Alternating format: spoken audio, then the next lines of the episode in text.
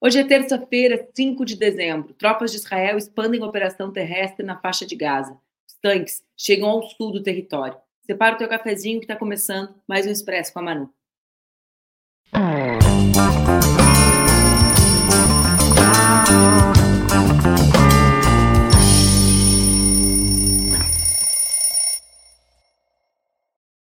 Bom dia, bom dia, bom dia. Está no ar mais um Expresso com a Manu, meu programa que acontece entre segundas e sextas-feiras, às 8 horas da manhã, aqui nas redes do Ópera Mundi, com transmissão simultânea nas redes Ninja. O Expresso pode ser acompanhado ao vivo às 8 horas, como está fazendo Paulo e a Jana por aqui, ou pode ser feito depois, também no formato podcast. Então, tudo em cima, 5 de dezembro, gente, o ano acabando, cafezinho passado. Ontem me perguntaram que café eu estava tomando, cafezinho do MST, que vai acabar já já. Mas vamos lá. Hoje nós voltamos ao assunto que cada vez que nós não colocamos a situação de Gaza na pauta do programa, eu reflito e reflito junto com a Luísa, com a produção que debate os temas do programa comigo, como escolher outros temas sempre parece errado, né? Por mais que, por exemplo, ontem nós tenhamos tratado do episódio da Braskem, que é um episódio urgente, nós trouxemos a pesquisa sexta-feira, outras informações que também são relevantes, não falar sobre a situação de Gaza sempre nos dá a impressão de que nós estamos nos omitindo do que de mais importante acontece, não apenas no nosso tempo agora, né, nesse tempo do presente, mas no nosso tempo histórico, porque nós estamos assistindo a um verdadeiro genocídio. O exército israelense anunciou ontem a expansão da sua operação terrestre contra o Hamas para toda a faixa de Gaza. Dezenas de tanques e escavadeiras entraram no sul do enclave, perto da cidade de Khan Yunis, segundo testemunhas que foram ouvidas pela AFP, pela France Press, agência de notícias francesa. A volta dos ataques terrestres marcaram uma mudança de estratégia das forças israelenses. Desde que os combates foram retomados na sexta, dia 1 de dezembro, após o fim da trégua de uma semana, Israel tem privilegiado os bombardeios aéreos. Durante a noite de domingo, um ataque em frente ao hospital Kamal Advan, no norte de Gaza, matou várias pessoas, segundo a agência de notícias palestina Wafa. Em um comunicado, o governo acusou o exército israelense de violar as normas do direito internacional humanitário, que visa minimizar os efeitos dos conflitos armados para a população civil. Israel negou, na segunda, que esteja forçando os palestinos a ir para o Egito. Jonathan Conricus, porta-voz do exército israelense, disse que não, não estão tentando deslocar a população de maneira permanente. Não, não estão. Israel acusa o Hamas de agir em túneis, debaixo dos hospitais e usar civis como escudos humanos, enquanto bombardeia e ataca aos hospitais. Além disso, o Ministério da Saúde de Gaza acusou Israel de atacar hospitais com o único objetivo de fechá-los, criando o que classificou como um ciclo de morte para as palestinas e para os palestinos feridos, deslocados e também para as equipes médicas. A porta-voz da área da saúde, Ashraf Al-Qadra, nesta afirmou na segunda-feira que a ocupação israelense está bombardeando intencionalmente os hospitais em Gaza para deixá-los fora de serviço. A declaração foi dada enquanto Al-Qadra explicava que as forças militares de Tel Aviv atacaram aleatoriamente diversas áreas, incluindo estruturas que funcionavam como abrigos para palestinos deslocados perto da cidade de Gaza, além de escolas como a Sala Ad-In, um prédio perto do Hospital Árabe Al-Ali e uma praça lotada de pessoas. Eu quero trazer um dado para vocês, para que vocês fiquem uh, bastante impactados, né? tenham uma noção da realidade, percebam o impacto das operações de Israel, que afirma que não está tentando deslocar uh, as pessoas para a região do Egito. Né? Imagina se tivesse. Apenas nove dos 35 hospitais de Gaza estão em funcionamento. As autoridades de saúde alertam que o hospital Kamal Advan, no norte do território, já está entrando em colapso, podendo encerrar suas atividades dentro de poucas horas, em função da falta de eletricidade. Desde as primeiras horas do dia, os serviços hospitalares têm recebido dezenas de corpos. Ambulâncias e médicos foram alvos de ataques, incluindo um profissional de saúde que acabou baleado enquanto transportava uma vítima. Munir al-Bursh, diretor-geral do Ministério de Saúde de Gaza, disse à emissora Al Jazeera que todos os hospitais não podem mais oferecer qualquer tipo de ajuda às vítimas, porque todo o equipamento médico foi destruído pelos soldados da ocupação israelense. Uh, percebam, né? O, o, o, argumento central, a narrativa de Israel é o quê? Estamos entrando para procurar túneis. A prática dos soldados israelenses é o quê? Destruição completa dos hospitais por bombardeio e quando chegam terrestre, via terrestre, destruir os equipamentos uh, dos hospitais palestinos. Ora, é para matar atacando e para quem sobreviver e chegar no hospital não ter condições de ser socorrido, porque é um verdadeiro genocídio, né? É um verdadeiro genocídio que Israel está promovendo na região de Gaza. Os ataques de Israel também se concentraram no bairro de Shujaye, leste da cidade de Gaza, destruindo mais de 50 casas, de acordo com o Ministério de Negócios Estrangeiros palestino. Além de despedaçarem residências, o Ministério estima que centenas de pessoas foram mortas e feridas apenas nessa operação. Ainda ontem, o Ministério de Saúde de Gaza contabilizou, atenção para os números, gente, tá? 15.899 palestinos mortos e mais 42 mil pessoas feridas. 42 mil pessoas que não encontram atendimento em hospitais porque os ataques fecharam 75% do serviço hospitalar palestino. As autoridades israelenses estimam 1.200 óbitos desde o início da intensificação do conflito, em 7 de outubro, quando houve a primeira ofensiva do Hamas contra Israel. Vale lembrar que, no caso das vítimas palestinas, 70% das vítimas são mulheres e crianças. Além de bombardearem hospitais, o ex... ah, tem um, um dado, obrigada, como acabou, eu pedi para subir esse gráfico produzido pelo jornal da New York Times e acabei uh, esquecendo de mostrar para vocês. Aqui tem os prisioneiros uh, de Israel, né? Vocês podem ver que os palestinos prisioneiros de Israel, né? Uh, o volume de crianças com idade inferior a 17 anos, né? São 107, são 240 palestinos que estão detidos. Pode tirar, Lulu. Além de bombardearem os hospitais, Laila, desculpa, eu pedi para Luísa subir e depois esqueci de te pedir para subir. Além de bombardear os hospitais, o exército, fiquei confundida, né? Uh, o exército, além de bombardear os hospitais, o exército de Israel bombardeou o Supremo Tribunal da faixa de Gaza no domingo. A ação ocorreu cerca de duas semanas após o local ter sido ocupado pelos oficiais e foi dedicado à memória dos assassinados. No, no X, que vocês adoram chamar de X e que eu vou morrer chamando de Twitter, a presidente do Comitê Internacional da Cruz Vermelha, Mirjana Sporlagic, que chegou a Gaza na segunda, denunciou o sofrimento intolerável da população. Aqui tem o tweet da presidente da Cruz, do Comitê Internacional da Cruz Vermelha. Ela diz: Cheguei a Gaza, onde o sofrimento das pessoas é intolerável. Repito, repito o nosso apelo urgente para que os civis sejam protegidos de acordo com as leis de guerra e para que a ajuda chegue sem obstáculos. Os reféns devem ser liberados e a Cruz Vermelha autorizada a visitá-los com segurança.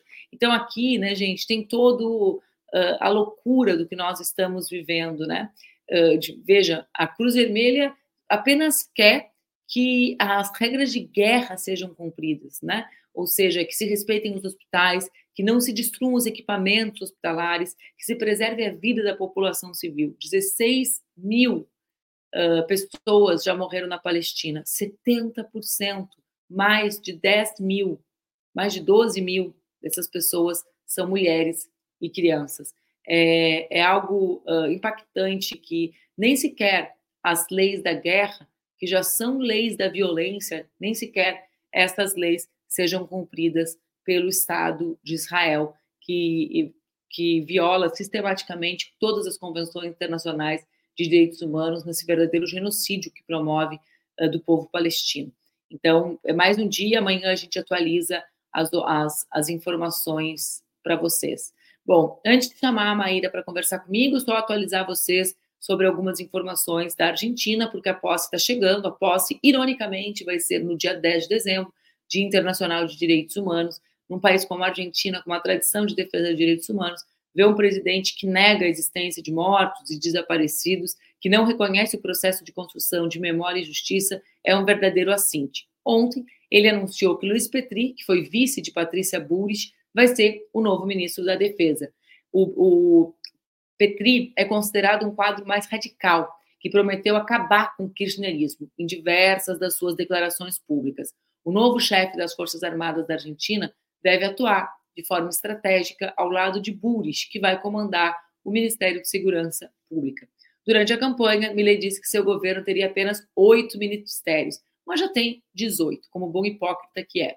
Além de Petri, estão confirmados Guilherme Ferraro, que vai ser o ministro da Infraestrutura, Mariano Cunha Libarona, que vai ser o ministro da Justiça, Diana Mondino, que nós já vimos que veio ao Brasil, que será ministra de Relações Exteriores, Sandra Petrovescio, que vai ser de ministra de Capital Humano, Guilhermo Franco, vários Guilhermos, ministro de Interior, a Patrícia Burrich na Segurança e Luiz Caputo na Economia.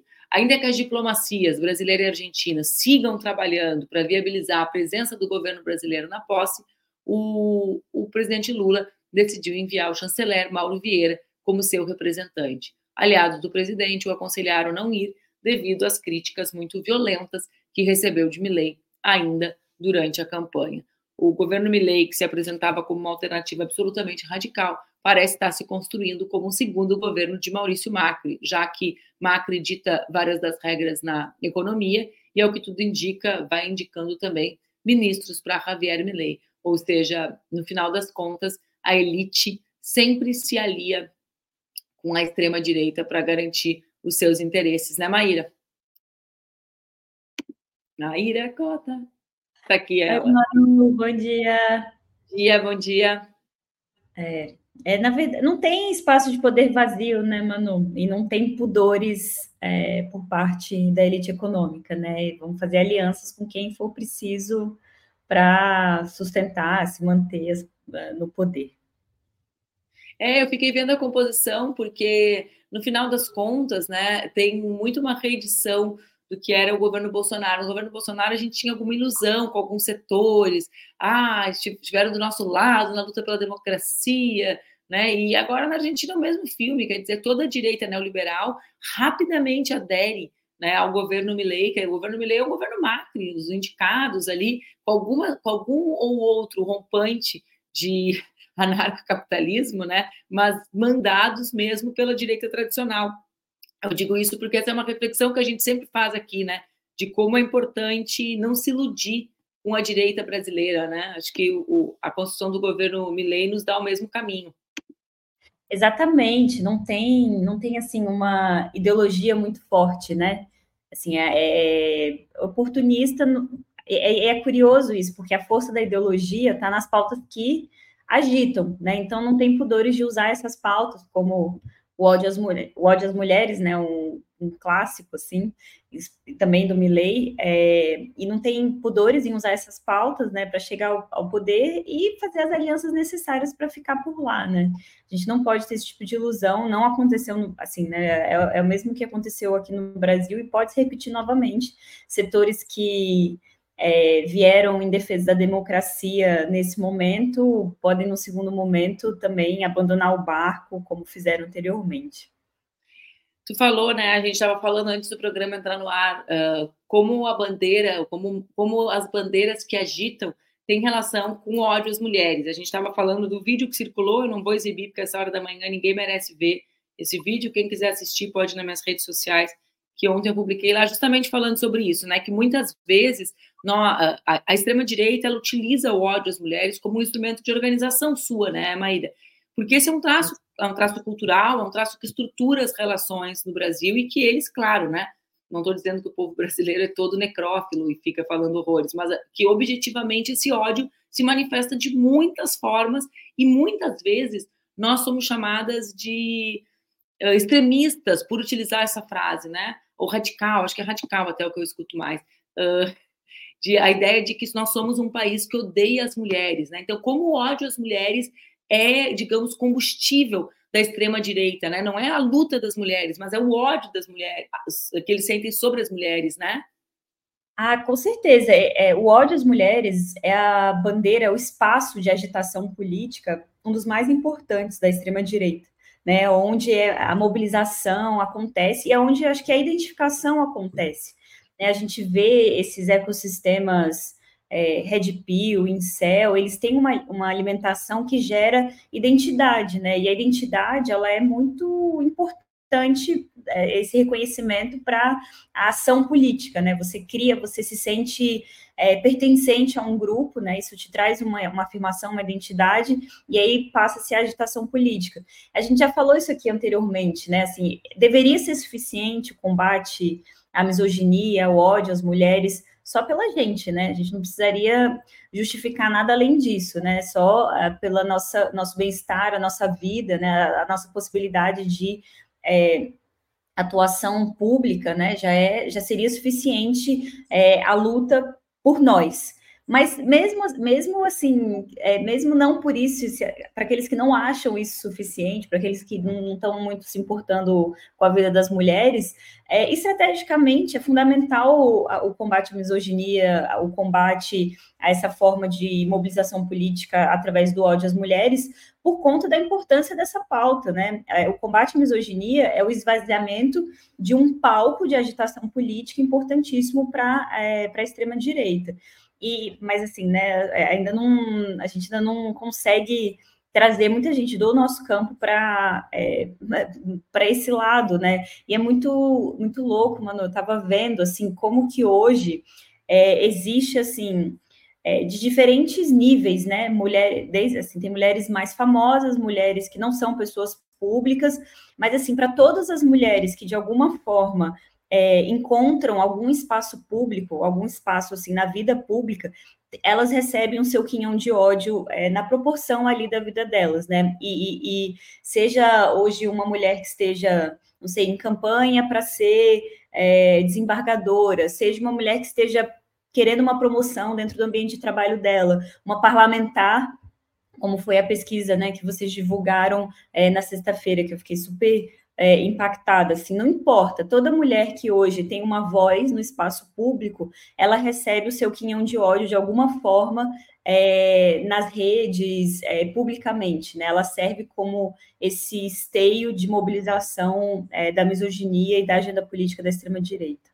Sabe que eu tenho pensado muito sobre isso, inclusive sobre conceitualmente nós tratarmos a violência política de gênero como um tipo de violência de violência contra as mulheres públicas, porque na realidade é uma violência, me parece que fica muito exclusivista e injusto com a realidade, porque porque a violência não é produzida contra essa mulher porque ela está no ambiente político, é produzida contra essa mulher porque ela está no ambiente público, em contraposição ao ambiente privado, né, Maíra? Então, assim, é óbvio, essa, essa subcategorização, a ideia de violência política, de violência política de gênero, vinculada a um, a um, conceito mais amplo de violência contra as mulheres no ambiente público, me parece muito uh, mais apropriada, assim. Ontem eu escutava um podcast da Folha, né, uh, nunca me lembro, Café da Manhã, acho que chama, e, e, o entrevistado foi o Felipe Nunes. O Felipe é o pesquisador daquela empresa Quest, que faz várias pesquisas, inclusive, que a gente traz aqui, é um querido amigo meu.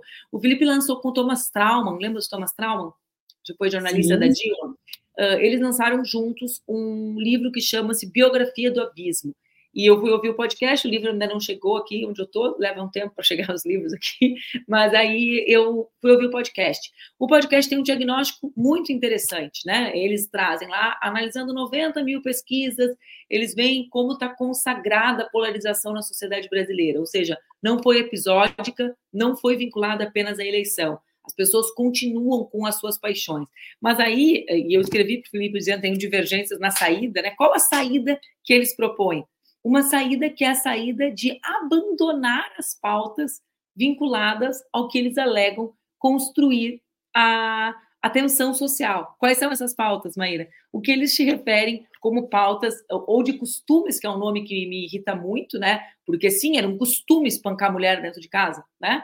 Uma pauta é um costume, uhum. né? É um hábito. São hábitos que a sociedade nutre de colocar as mulheres, os negros e as negras numa condição inferiorizada, né? Então, vê bem, abandonar as chamadas pautas de costumes como um caminho para enfrentar a polarização. E eu tendo a pensar, né, eu ouvi isso e tendo a pensar que esse é o caminho escolhido pelos setores mais amplos da esquerda, acreditar que quando nós trazemos essas questões, nós estamos avançando na, na dissolução da polarização. E eu, ao ouvir, fiquei pensando: existe saída fora né, da, da, reorganização da direita? Quer dizer, a direita deixará de se, se organizar a partir dessas alternativas radicais, com o capitalismo enfrentando uma crise dessa dimensão? Eu não acredito, porque a organização da extrema-direita, assim, não decorre das pautas que a gente traz, mas da, da dimensão da crise, né? Então, assim, uh, eu, eu vejo como é uma saída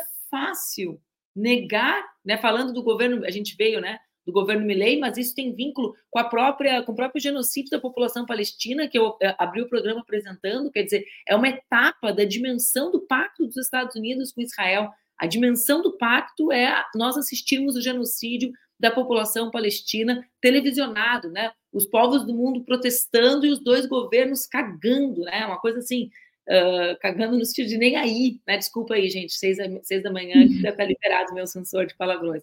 Então, uh, eu vejo como eles entregam as pautas, como eles caem nas armadilhas, né? De achar que realmente essa organi é, é uma visão completamente fora da leitura da conjuntura, acreditar que é a luta das mulheres, dos negros, das negras, que faz com que a extrema-direita se organize, né?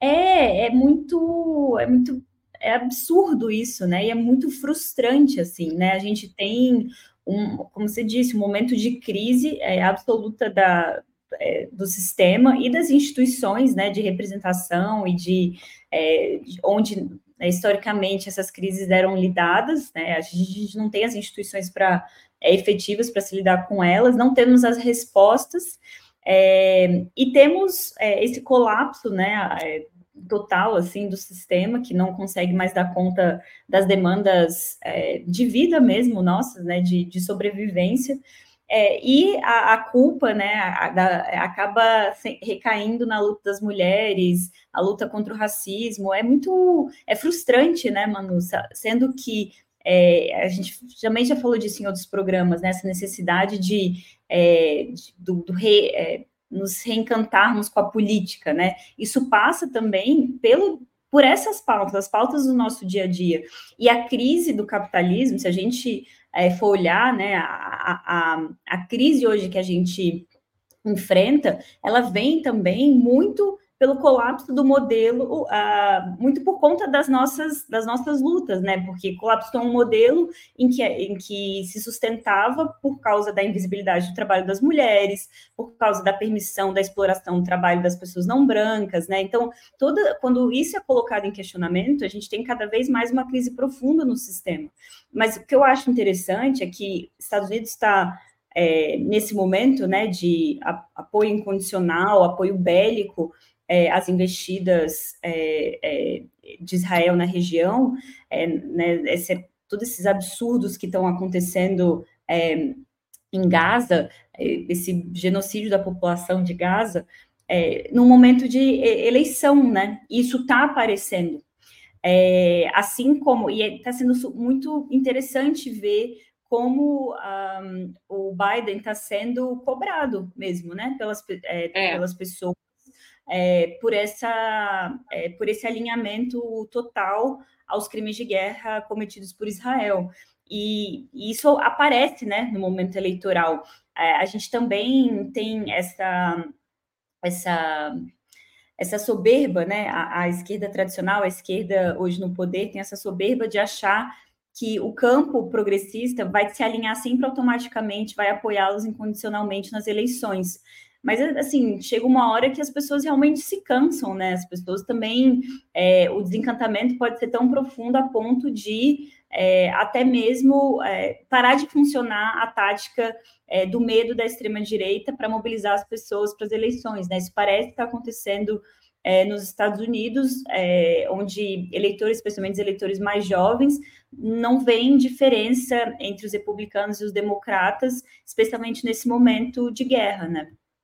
Eu ia exatamente, Maíra. Acho que aqui tem uma dimensão da, da, do que a gente acaba sempre tratando uh, de, de múltiplas maneiras, que é a dimensão do colapso institucional diante do, dos olhos da população, né? Então, o que, que a gente tem? A gente tem aqui nos Estados Unidos um modelo em que não cabe a angústia da juventude dos negros e das negras, né? Sobre tudo isso. A gente, eu, semana passada, eu trouxe o dado na, na, última pesquisa, na eleição anterior, 8% das pessoas negras votaram no Trump. Nessa eleição, já são 22% das pessoas negras que dizem que vão votar no Trump, que fez a sua uma única declaração defendendo as ações de Israel e depois desapareceu, né? Justamente porque sabe que há um sentimento muito grande contrário ao acordo dos Estados Unidos com Israel e ao esforço dos Estados Unidos para que não haja cessar-fogo, porque os Estados Unidos foi uma força ativa da interrupção dos movimentos, inclusive brasileiros, pelo cessar-fogo.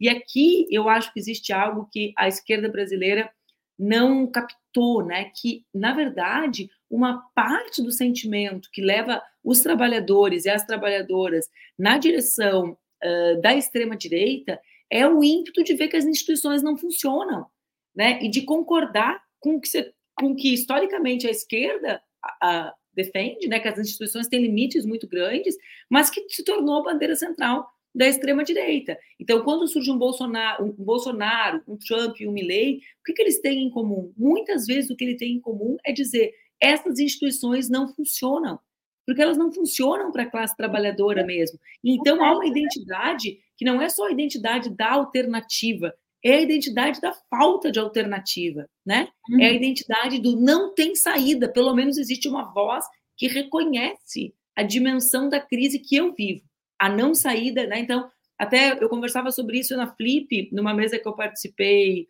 uh, com a Sabrina Fernandes, né? Que tendem a dizer que são os líderes uh, carismáticos, a volta dos líderes populistas. Se olha, para mim é o oposto da ideia de um líder que tem uma alternativa, do Messias, do Salvador, né? É o anti-Salvador, é o que reconhece que não tem salvação, né? E que aí uh, se soma nesse sentimento de não tem salvação as instituições, não tem salvação o SUS, então vamos destruir, né? Não tem salvação a escola pública, então vamos destruir, não tem salvação a segurança, vamos nos armar, o que é em última instância a cara mais expressiva da extrema direita, né?